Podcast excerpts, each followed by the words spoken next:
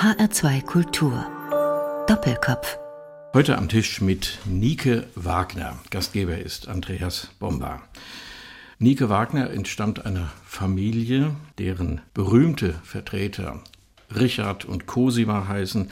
Dann gibt es den Siegfried, dann gibt es einen Wieland, das ist ihr Vater, einen Wolfgang und Eva, Gottfried, Katharina, solche Namen. Und ihr Name, Frau Wagner, Nike, das ist die griechische Siegesgöttin für jüngere Leute, vielleicht auch eine amerikanische Sportschuhmarke, aber ich nehme mal an, das hat was mit der Antike zu tun. Aber wie kommen Sie zu diesem Namen?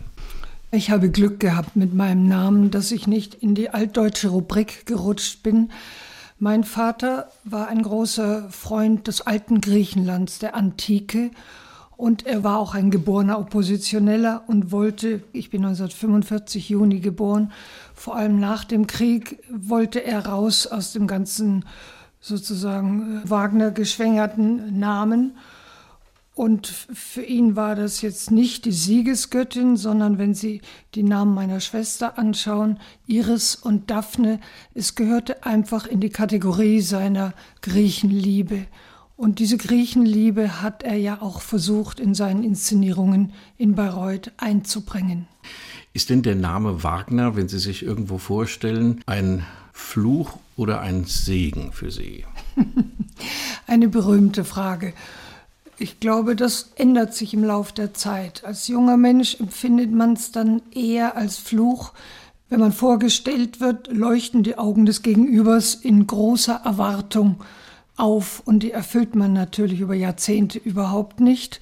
Dann so ab der Mitte des Lebens würde ich sagen, ändert sich das. Man nimmt die Vorteile dieses Namens wahr. Das ist jetzt zum einen sozusagen auf der gesellschaftlichen Schiene. Es, es gibt einen gewissen Vorschuss an Aufmerksamkeit, eventuell Protektionismus, ist alles nicht auszuschließen.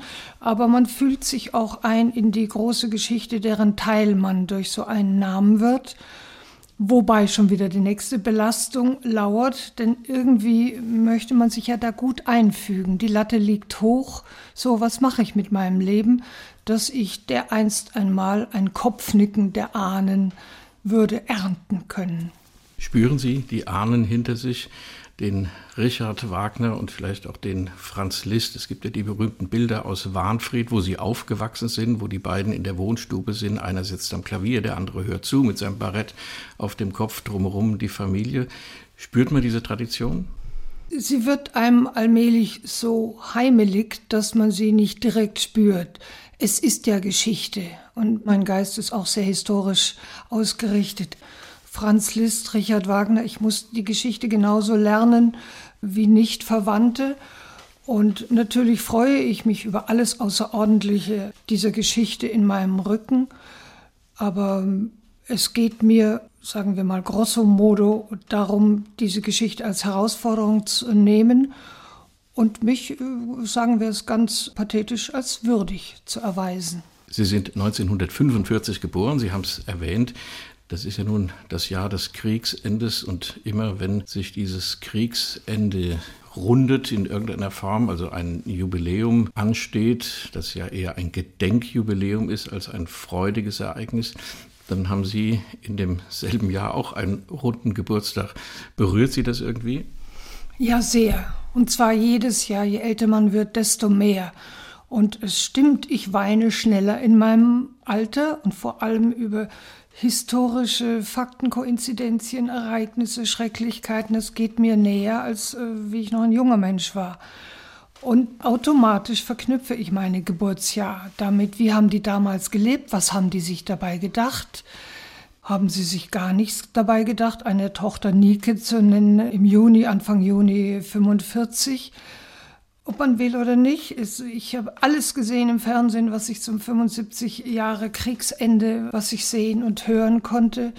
Da ist die Verbindung, ist einfach hergestellt. Dann kann man wieder zurückgehen in die kleine Geschichte, in die Familiengeschichte. Ich bin fast verhungert. Ich habe mit knapper Not überlebt. Ich habe dann nur überlebt mit Blutspenden meines Vaters. Meine Mutter war am Ende, die hatte gerade zwei ältere Kinder geboren, alles in engem Abstand so der, der allgemeine äh, Notstand, natürlich kriegt man den in der Familiengeschichte hundertmal wieder erzählt. Aber es geht um die große Geschichte und wann man da hineinbringt. Auf der anderen Seite, die Vorteile sind ja unendlich. 75 Jahre Frieden, wachsender Wohlstand, Etablierung nicht? Ja, das, das, muss man schon auch notieren. Insofern Glück und Unglück sind da eng miteinander verzahnt. Und man merkt es ja insbesondere in den Corona-Zeiten, das muss man sich ja immer klar machen, wie man gerade in Deutschland doch auf der Sonnenseite gestanden hat in den letzten 75 Jahren. Es geht uns gut. Es geht uns in Mitteleuropa gut, schon an den Rändern Mitteleuropas weiter nach Osten, nach Süden vor allem. Da geht es den Menschen längst nicht mehr so gut. Und auch in Corona-Zeiten sind die Deutschen ganz gut aus der Sache rausgekommen, besser als ihre sogar unmittelbaren Nachbarn, wenn man an Frankreich oder Italien denkt. Das hat man auch dann im Kopf von den 75 Jahren. Ja, selbstverständlich. Insofern, ich habe ausschließlich goldene Kindheits- und Jugenderinnerungen. Wir waren aufgehoben in der Villa Warnfried in einem großen Garten. Ich erinnere mich an ein paar Schuttplätze noch, aber das war kaum zu spüren. Ich war aufgehoben unter vielen Kindern, allgemeine Familienharmonie. Sie haben alle aufgebaut wie die Wahnsinnigen. Und Mutter und Vater haben gearbeitet oben im Festspielhaus. Wir waren unten in den Gärten und waren privilegierte Kinder. Es ist ja schön, dass es so war. Und es gibt wahrscheinlich auch so ein angenehmes Leben, grundsätzliches Lebensgefühl oder ein, ein Glücksgefühl und vielleicht auch eine Stärke, die man ja dann braucht. Sie haben Musik mitgebracht, wie das üblich ist in dieser Sendung, Frau Wagner. Und als Sie mir die Auswahl vorlegten, dachte ich, oder bevor Sie sie mir vorgestellt haben, dachte ich, naja, da kommt natürlich Richard Wagner. Der war auch dabei, aber es geht los mit Johann Sebastian Bach. Nun ist Wagner in Leipzig geboren, Richard Wagner 1813. Er war bei einem Thomaskantor in Ausbildung, wenn er auch nicht Mitglied des Thomanerchors war, aber hat doch den Geist dieser Stadt, den ja auch Bach, Johann Sebastian Bach mitgeprägt hat, aufgesogen. Wie kam das in Ihrer Jugend? Das war das erste, haben Sie geschrieben, Bach zu lieben, Bach zu hören und das ausgerechnet in Bayreuth. Ich bin in Bayreuth in die evangelische Kirchenmusikschule gegangen. Ich weiß nun nicht, ähm, ob das so ausschlaggebend war. Ich habe ja auf jeden Fall die gute Erziehung einer höheren Tochter auf dem Klavier. Aber durch diese evangelische Kirchenmusikschule bin ich natürlich viel mehr in Berührung mit Bach gekommen, als es vielleicht sonst der Fall gewesen wäre. Ich war fanatisch verliebt in Bach. Es hat mit den Inventionen angefangen, mit dem wohltemperierten Klavier ging es weiter. Ich habe eine ungeheure Freude an der Technik der Kontrapunktik gehabt und an der, sagen wir mal, generellen Kühle der Musik, wenn man sie jetzt mal mit dem spätromantischen Wagner, Brahms, sonst was vergleicht. Das hat mir eine Art Rückgrat eingezogen, wenn man so will. Ich fand Sonaten zu spielen schrecklich, unergiebig, habe sie nie ganz verstanden, aber bei Präludien und Fugen fühlte ich mich aufgehoben. Ich habe auch den Beifall meines Vaters dabei geerntet. Das hat immer einen guten Effekt auf einen Jugendlichen. Ich bin auch als einzige der Familie immer nach Ansbach zu den Bachwochen gepilgert.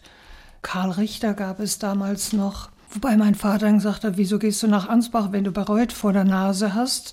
Und äh, ich war aber da ganz stolz drauf.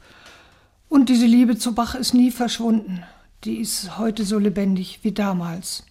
Wir hören den ersten Satz des italienischen Konzerts von Johann Sebastian Bach in einer Aufnahme mit Glenn Gould und Sie, Frau Wagner, sagen uns dann hinterher, warum Glenn Gould und nicht Karl Richter, den Sie erwähnt haben. Es gibt kaum zwei Bach-Interpreten, die so weit auseinander liegen wie diese beiden.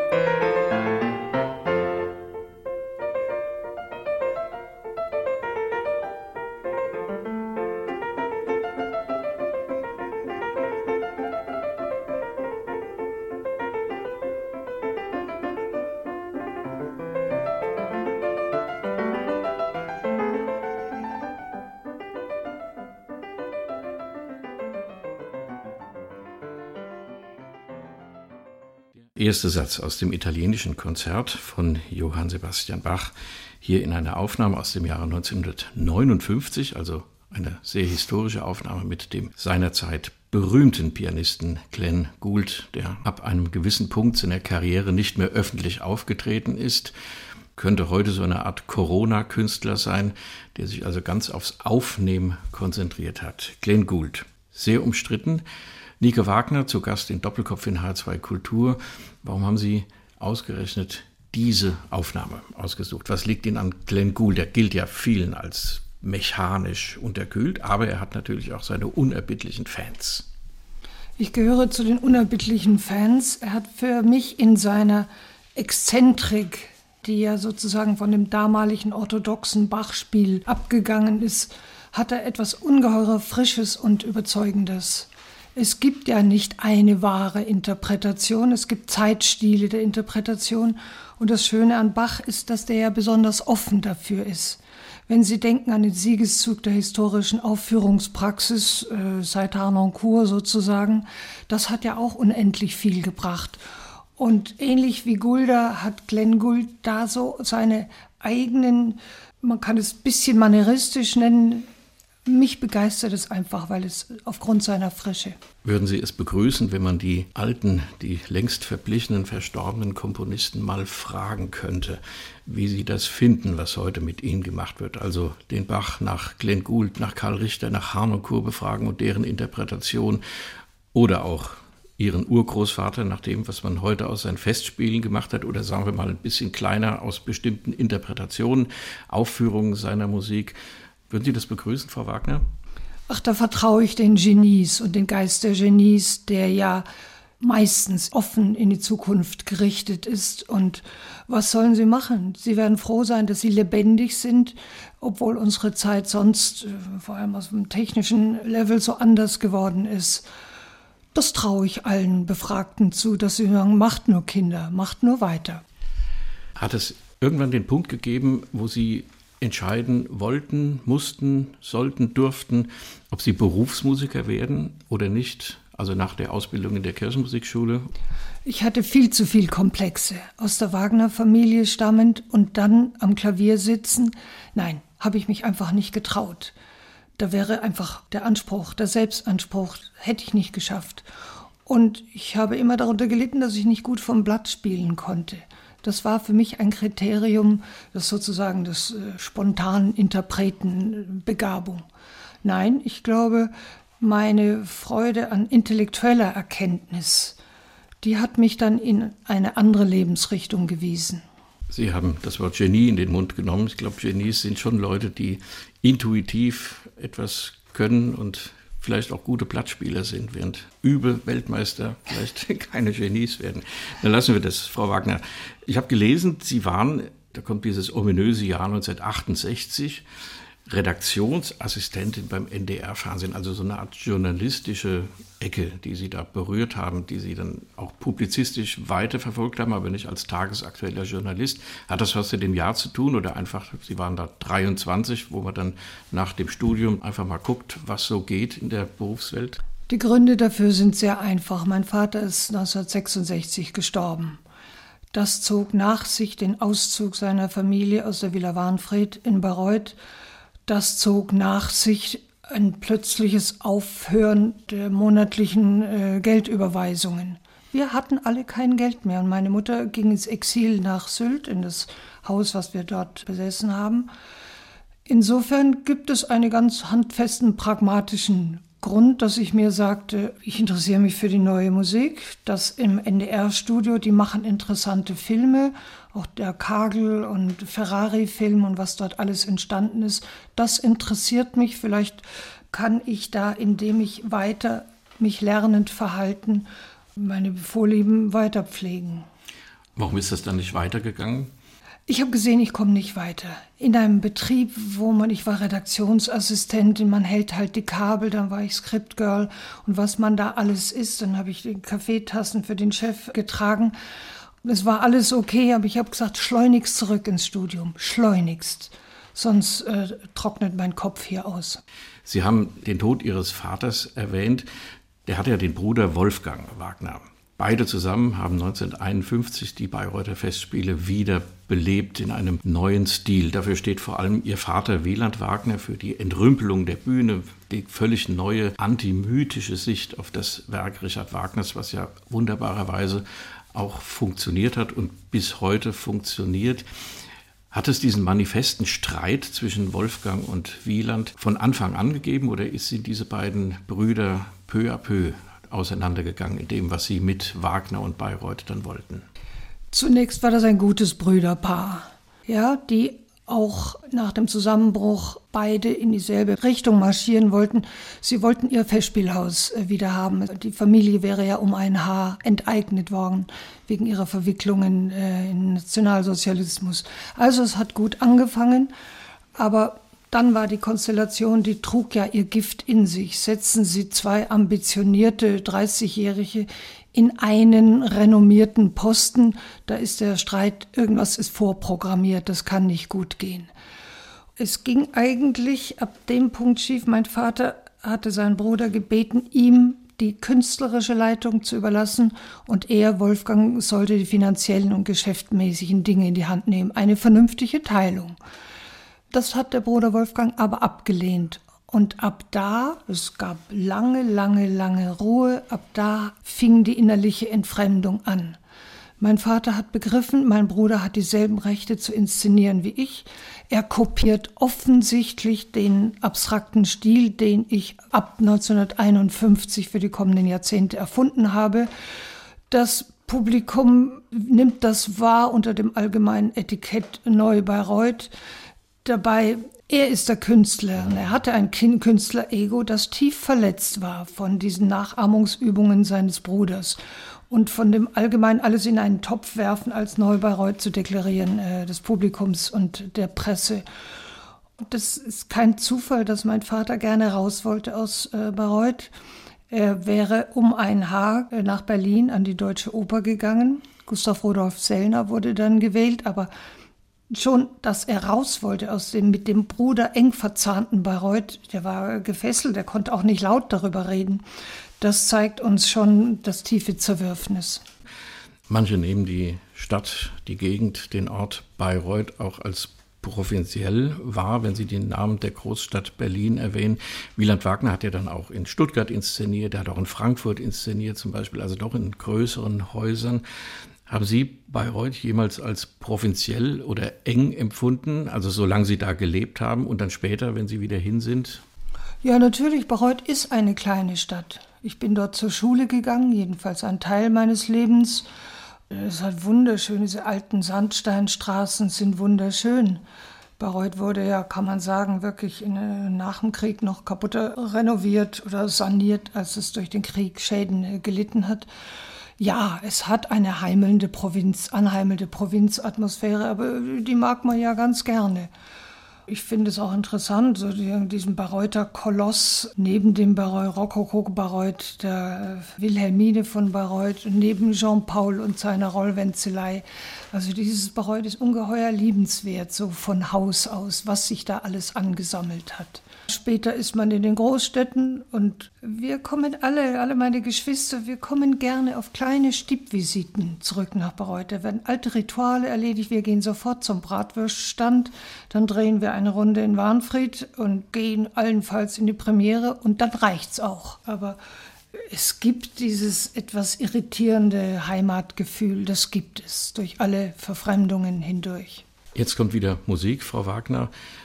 Sie haben sich entschieden, statt Richard Wagner, gibt natürlich unendlich viel, was man da spielen könnte, an dem auch Ihre Erinnerung hängt, ein Stück, ein Klavierstück von Franz Liszt zu spielen. Das fällt ja immer so ein bisschen runter. Franz Liszt ist schon ein bekannter Komponist, aber dass der, wiewohl gleich alt, fast gleich alt mit Richard, sein Schwiegervater gewesen ist und im Zusammenhang mit der Wagnerei, so nenne ich das mal, doch eher eine zweitrangige Rolle spielt. Habe ich das richtig ausgedrückt? Alles komplett richtig ausgedrückt. Ja, auch ich bin spät in meinem Leben zu Franz Liszt gekommen und das erklärt sich durch die Familiengeschichte. Äh, Franz Liszt selber der zu den größten Vorkämpfern Wagners gehört. Ohne den hätte Wagner seinen Weg nicht gemacht. hat es nicht gern gesehen, dass er schließlich seine Tochter, dass der alte Freund seine Tochter geheiratet ist, was für mich unverständlich ist, aber es gehört zur Familiengeschichte. Und das war so eng verquickt, Schwiegervater List, Richard und Cosima, dass das nicht ohne Spannungen abgehen konnte ist klar und es, ich glaube schon, dass es zur cosimarschen Familienpolitik gehörte, ihren damals sehr viel berühmteren Vater als Wagner erstmal ein bisschen in die zweite Reihe zu stellen, damit Richard umso mehr glänzen konnte. Die beiden hatten das natürlich nicht nötig, vor allem deshalb, weil Franz Liszt ja auch nicht in Konkurrenz als Opernschaffender getreten ist, was eine kluge Idee war. Also im Lauf der Familiengeschichte, der galt immer so als, ja, halt Klavier, großer Pianist, aber sonst nichts weiter, nicht als Komponist. Und er war den Wagners auch zu katholisch und dann hat er immer Cognac getrunken und das war alles nicht so. Das Richtige. Wagner ist ihm gegenüber immer dankbar geblieben, das hat er auch artikuliert. Aber gleichzeitig gab es eben diese von Cosima begonnene Herabdrücken. Und ich muss gestehen, dass ich erst durch mein Engagement nach Weimar, dort habe ich 2004 eine Intendanz, die Intendanz des Kunstfestes Weimar angetreten und die Verbindung Weimar und List, dann bin ich da erst richtig in List reingerutscht, kann man sagen, und habe es mir auch zur Aufgabe gemacht. An List ist noch viel zu entdecken. Und wenn man ihn mal spielt, sind die Leute auch begeistert. Und nicht nur von der Hamoll-Sonate oder der ungarischen Rhapsodien. Darüber sprechen wir, Frau mhm. Wagner, in der nächsten Runde unseres Gesprächs. Jetzt hören wir erstmal Klaviermusik von Franz Liszt, Nuage Gris, gespielt von Pierre-Laurent Aimard.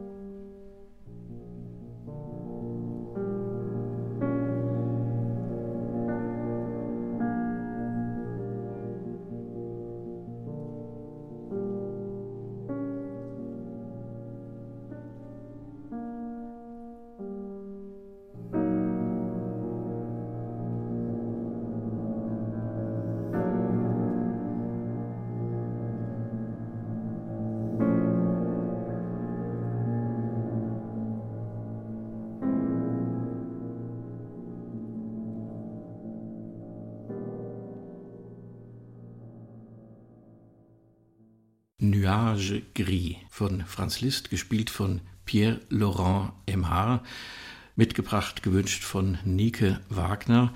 Heute zu Gast in Doppelkopf in HR2 Kultur. Heute an ihrem, man darf es ja laut sagen, 75. Geburtstag.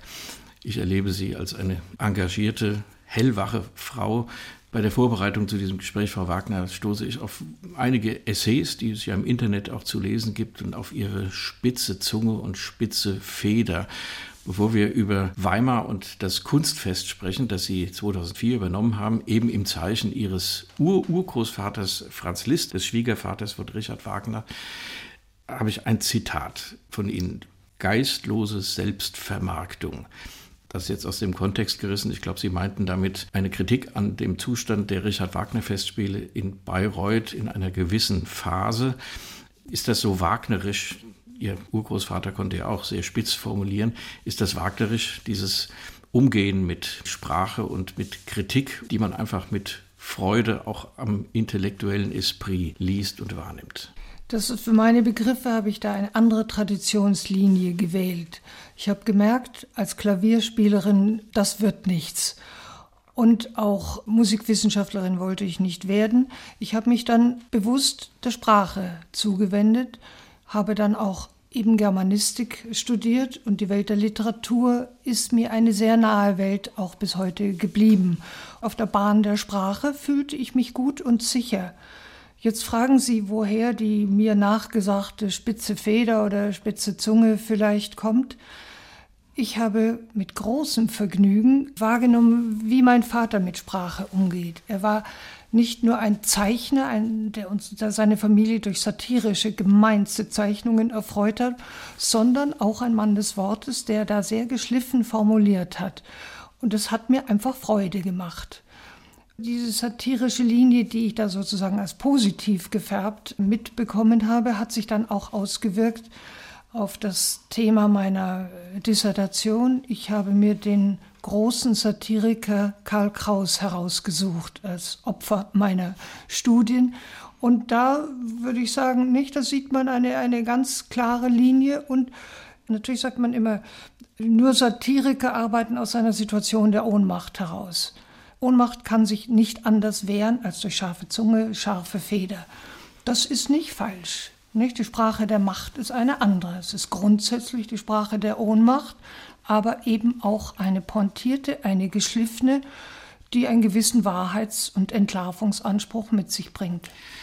War das dann eine Ohnmacht aus dem Grund, dass man sie ja nicht in die Führungsebene der Bayreuther Richard Wagner Festspiele reingelassen hat? Es hat ja Versuche gegeben ihrerseits, als die Ära Wolfgang Wagner sich nach über 50 Jahren, das ist unvorstellbar, über 50 Jahren, wo er das gemacht hat, zu Ende geneigt hat. Da war ja eine neue Ausrichtung auch angesagt.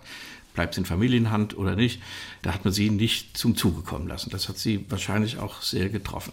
Ja, nun habe ich diese satirische Vorliebe ja schon vorher gepflegt. Aber die Situation der Ohnmacht war durch die Entmachtung meines Familienzweiges, die Wieland-Wagner Familienzweiges durch Wolfgang Wagner, die kam sozusagen von dieser Familiengeschichte nachgeliefert. Wir waren es. Meine Mutter hat sich jahrzehntelang gegen ihre Exilierung gewehrt. Die ganze Strategie der Bayreuth-Nachfolge hat deutlich gezeigt, wer auf dem Thron sitzt, hat ganz andere publizistische Mittel, um ungeliebte Nichten und Neffen da vielleicht auch auszusortieren von der Nachfolge. Es ist ein ganz klares Szenario. Es hat sich alles bewahrheitet, was ich vielleicht schon früh empfunden habe. Aber auch daraus kann man ja was machen. Und was Sie daraus gemacht haben, das war dann das Kunstfest Weimar, Franz Liszt gewidmet. Dieses Kunstfest gibt es seit 1990 überhaupt erst, also seit dem Ende der DDR. Aber ein richtiges Konzept im Sinne eines modernen, künsteübergreifenden Festivals, das ist im Grunde Ihr eigenes Werk, Frau Wagner. Dafür hat man Sie viel gelobt und viel kritisiert, wie das so ist. Ist das so ein Moment gewesen, wo man aus seiner Lebenserfahrung heraus, Sie waren ja da schon fast 60 Jahre alt, genau.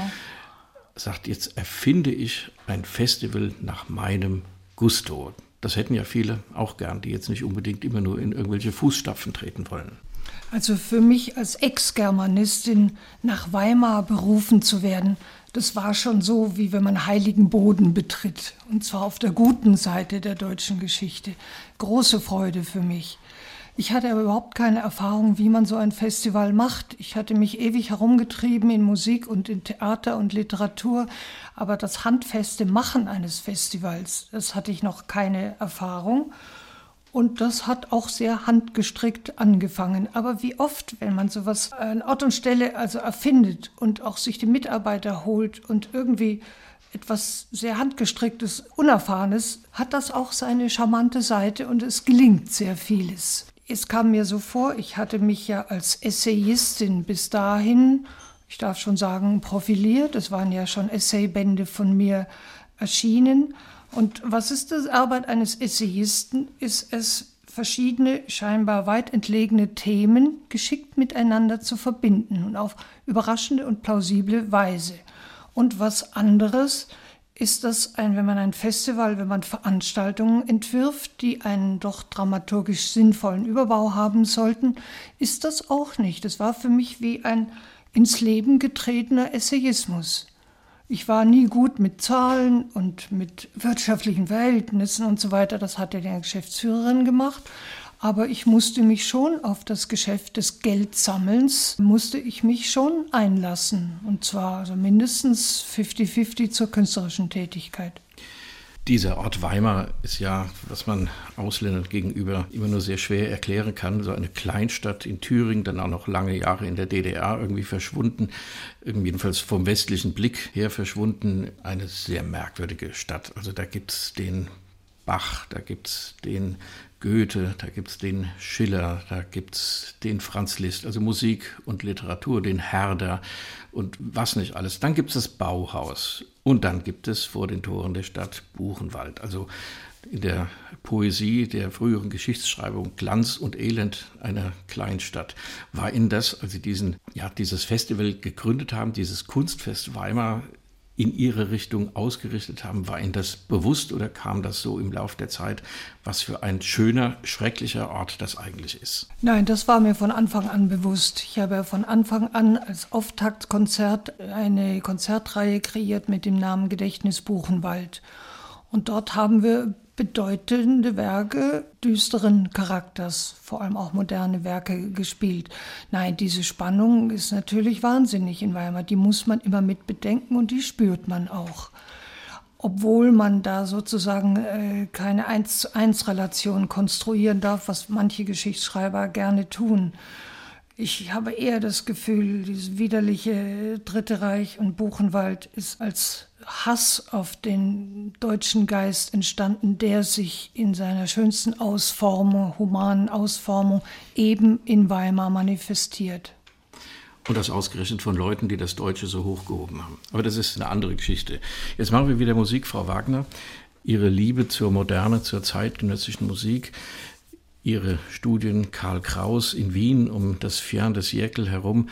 Das Lied der Lulu aus Alban Bergs gleichnamiger Oper, wenn sich die Menschen um meinetwillen umgebracht haben. So beginnt das. Das ist eine Aufnahme mit Anja Silja und Christoph von Dornani. Und Näheres zur Musik und dem Stück hören wir, nachdem wir da hineingehört haben.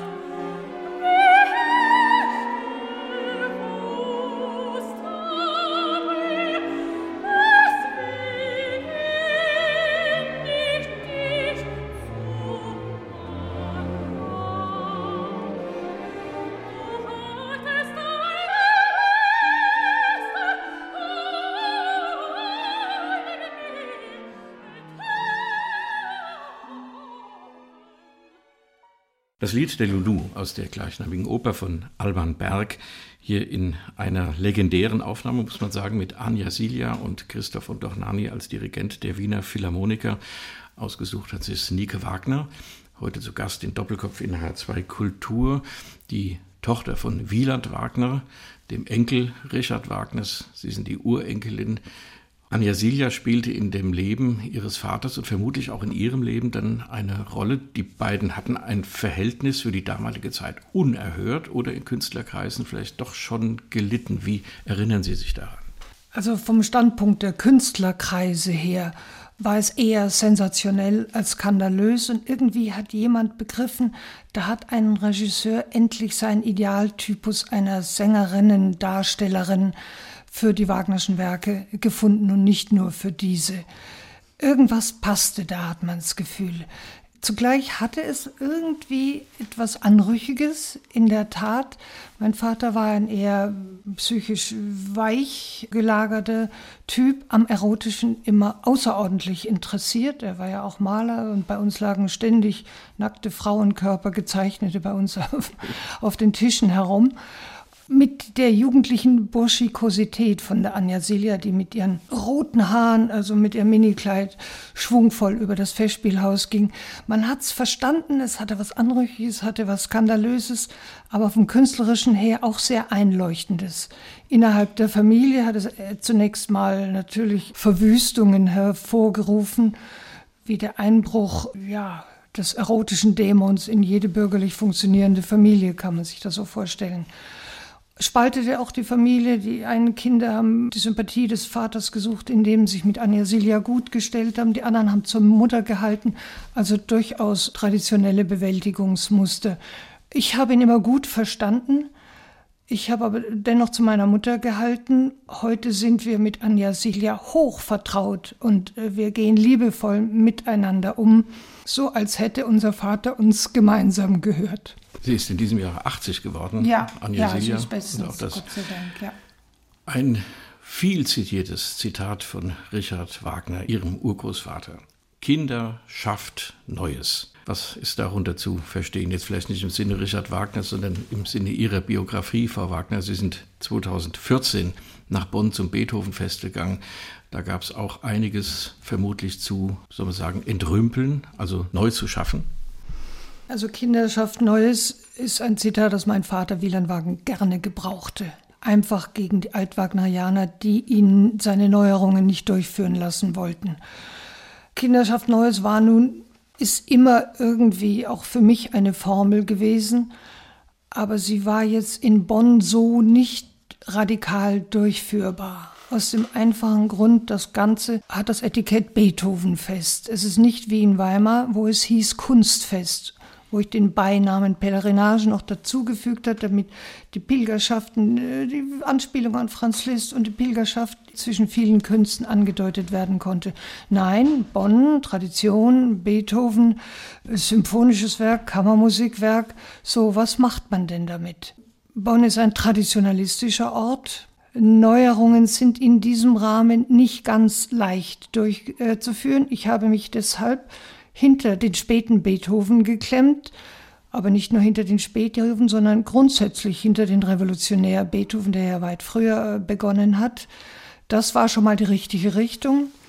Und dann habe ich mir gesagt, Beethoven war so weit vorne dran in seiner Zeit.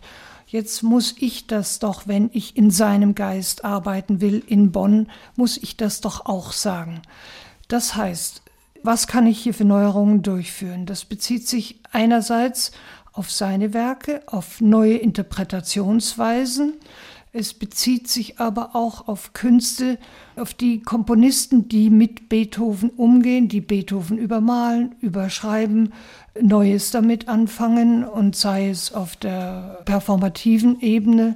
Und überhaupt, dieser Geist gibt einem ja die Freiheit, an vorderster Front der Künste zu arbeiten.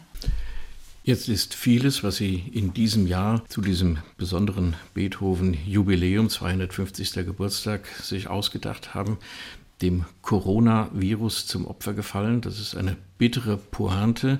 Es ist ihr letztes Jahr gewesen. Man hat ihren Vertrag verlängert bis ins nächste Jahr, damit im nächsten Jahr vieles von dem, was sie sich ausgedacht haben, doch noch stattfinden kann. Ob das dann noch so originell ist, ob alles so gelingt, das wird man ja sehen. Keiner weiß, wie es weitergeht. Was haben Sie, Frau Wagner, danach, also ab 2021, noch im Köcher? Nochmal ein Festspiel übernehmen, nochmal was Neues gründen, was schreiben? Was haben Sie mit Ihrer Zukunft vor? Ich habe nie Lebenspläne gemacht und bin immer erstaunt gewesen, wie es sich hinterher gut zusammengestrickt. Es sieht immer aus, als hätte ich ein Lebensmuster angestrebt. Ich bin immer in ähnlichen kulturellen Bereichen geblieben. Ich habe immer mit einer gewissen Linie der neuen Musik sympathisiert bis heute. Also es hat sich eine große Kohärenz ergeben. Und deswegen macht mir jetzt das Offene, in das ich gehe, nachdem ich hätte es gerne mit Pauken und Trompeten und 2020 gefeiert, aber das kommt immer anders, als man denkt. Jetzt habe ich überhaupt keine Angst vor der Zukunft, die ist offen.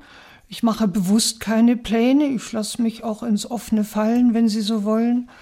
Ich habe immer die Sicherheit hinter mir, solange ich ein Buch habe, kann mir nichts passieren. Das ist nicht nur das Buch, was ich vielleicht schreiben könnte, Themen gibt's genug, sondern ist die Welt der Literatur, in der ich mir Tag und Tag und Nacht für Nacht äh, mich festhalten kann.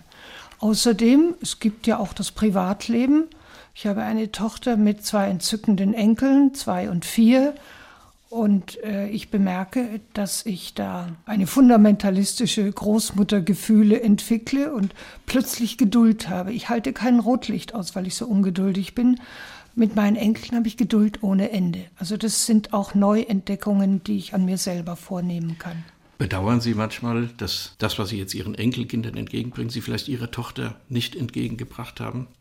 Ich war die sogenannte alleinerziehende Mutter mit meiner Tochter und wir haben ein bisschen abenteuerlich äh, miteinander gelebt.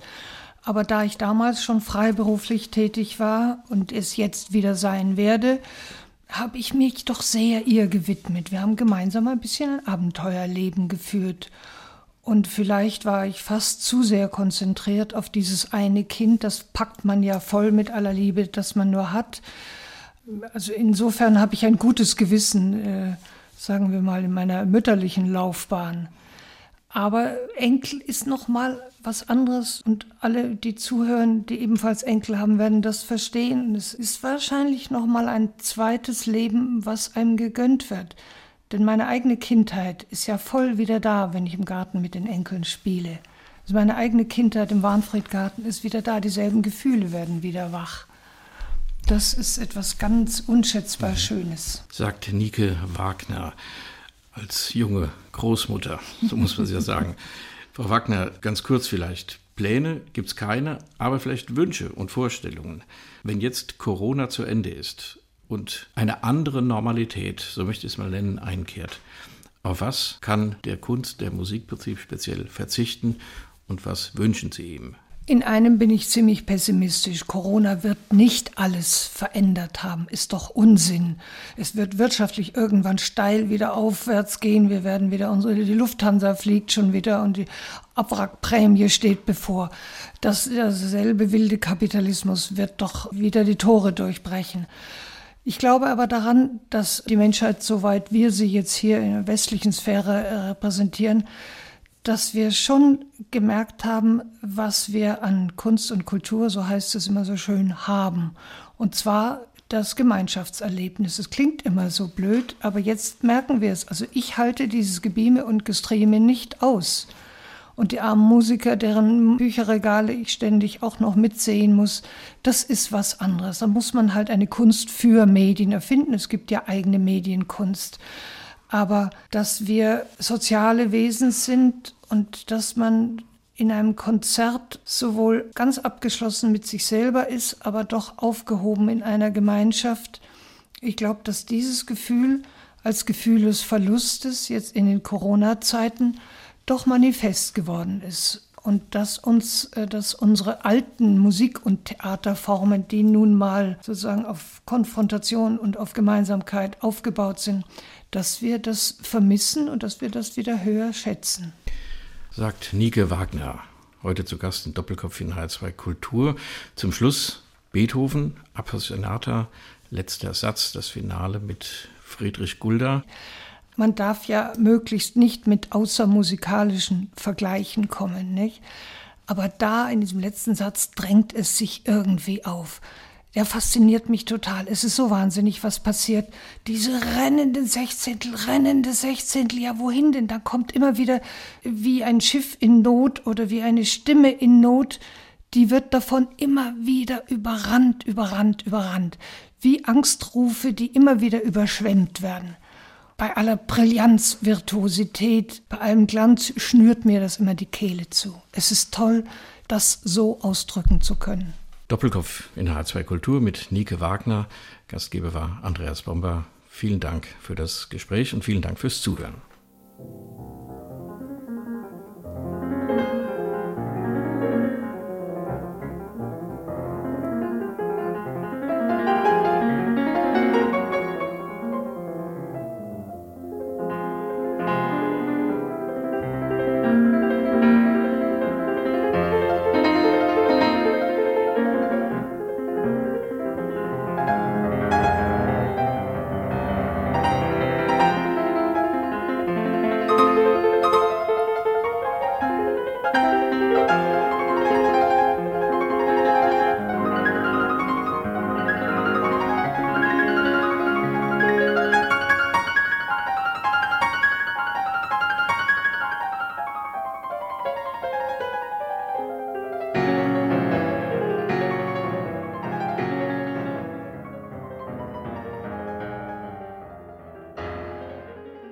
Das war HR2 Kultur Doppelkopf. Aus urheberrechtlichen Gründen müssen wir Musiktitel in unserem Podcast-Angebot ausblenden. Weitere Sendungen, die Sie jederzeit hören können, finden Sie auf hr2.de